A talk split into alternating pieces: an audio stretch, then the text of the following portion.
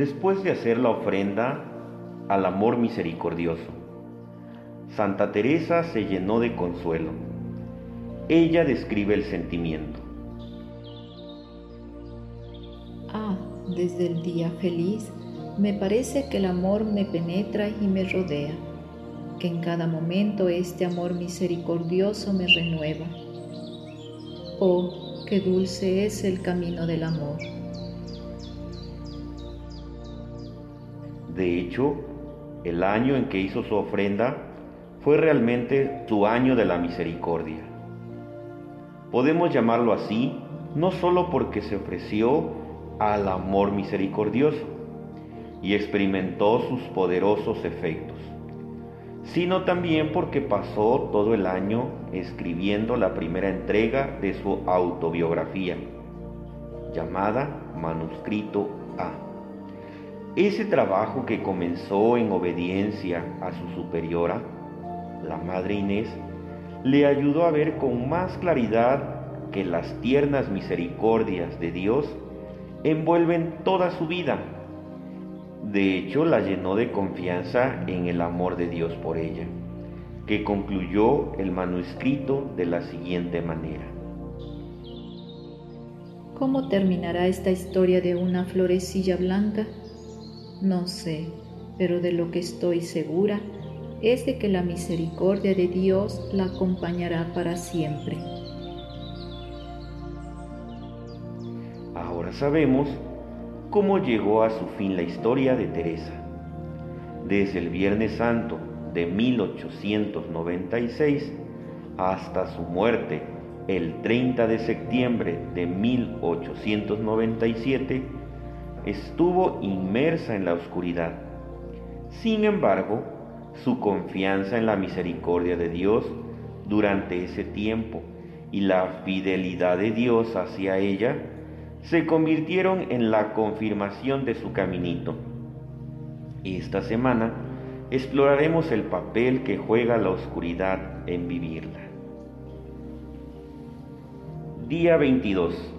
La oscuridad del pecado.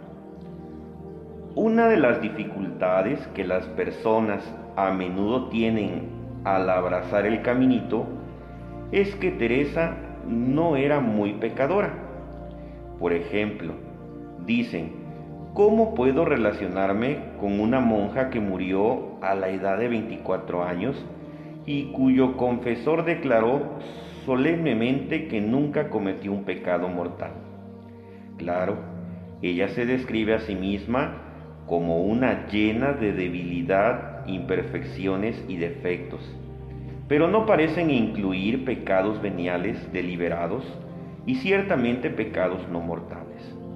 Por lo tanto, ella no sabe realmente la oscuridad del pecado. Yo no puedo relacionarme con ella. Hay algo de verdad en esta objeción. Aunque Teresa duda se sentía capaz de cometer pecado grave. Ella cree que la misericordia de Dios le había protegido del pecado.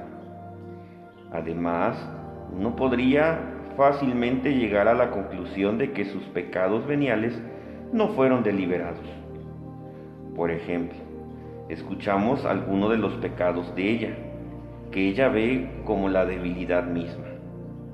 Entre ellos están la impaciencia con una hermana, una oportunidad perdida para hacer un sacrificio, la aversión a una bebida medicinal, un movimiento interior de curiosidad hacia una revista. Seguramente estos no son el tipo de pecados que empujan más a personas al desánimo. El cristiano promedio de nuestros días lucha con apegos, adicciones, pecados veniales deliberados e incluso pecados potencialmente graves.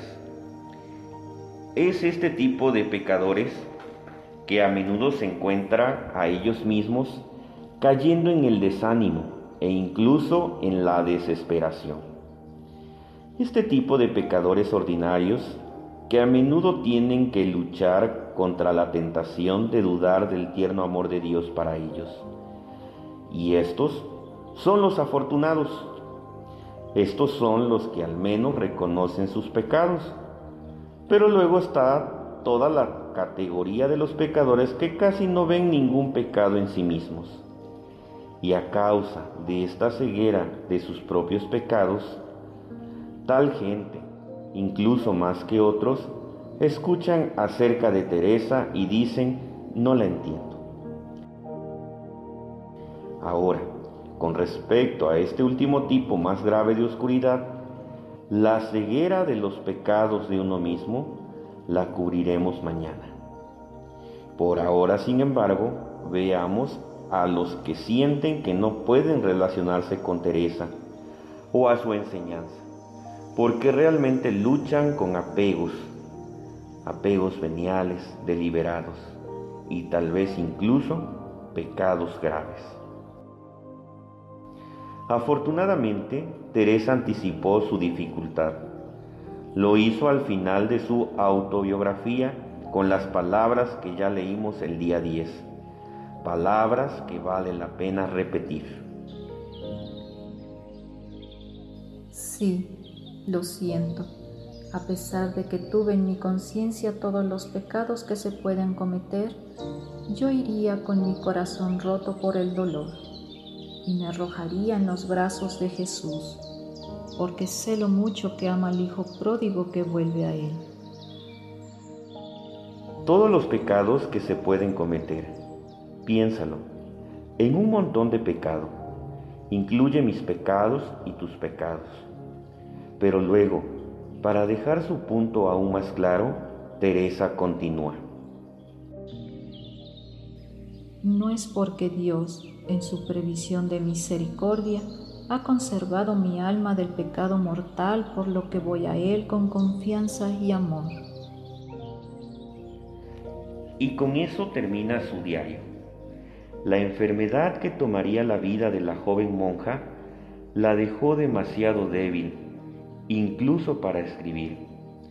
Pero estas últimas palabras, que son extremadamente reveladoras, Teresa nos está diciendo.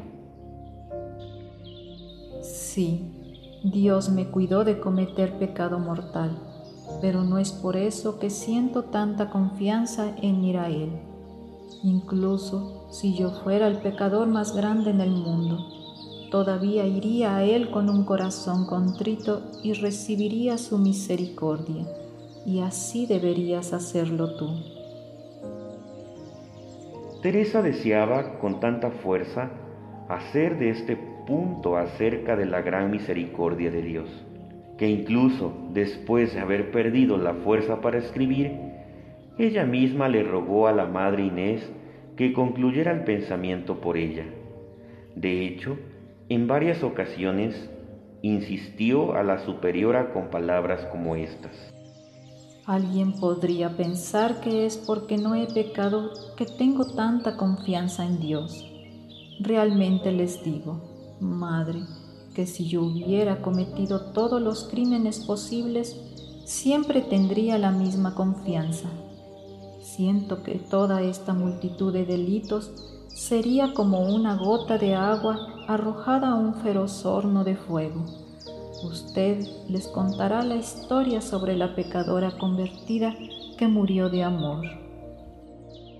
En respuesta a la petición de Teresa, aquí está lo que la Madre Inés añadió más tarde al manuscrito, una edición que incluye la historia sobre la pecadora convertida que murió de amor.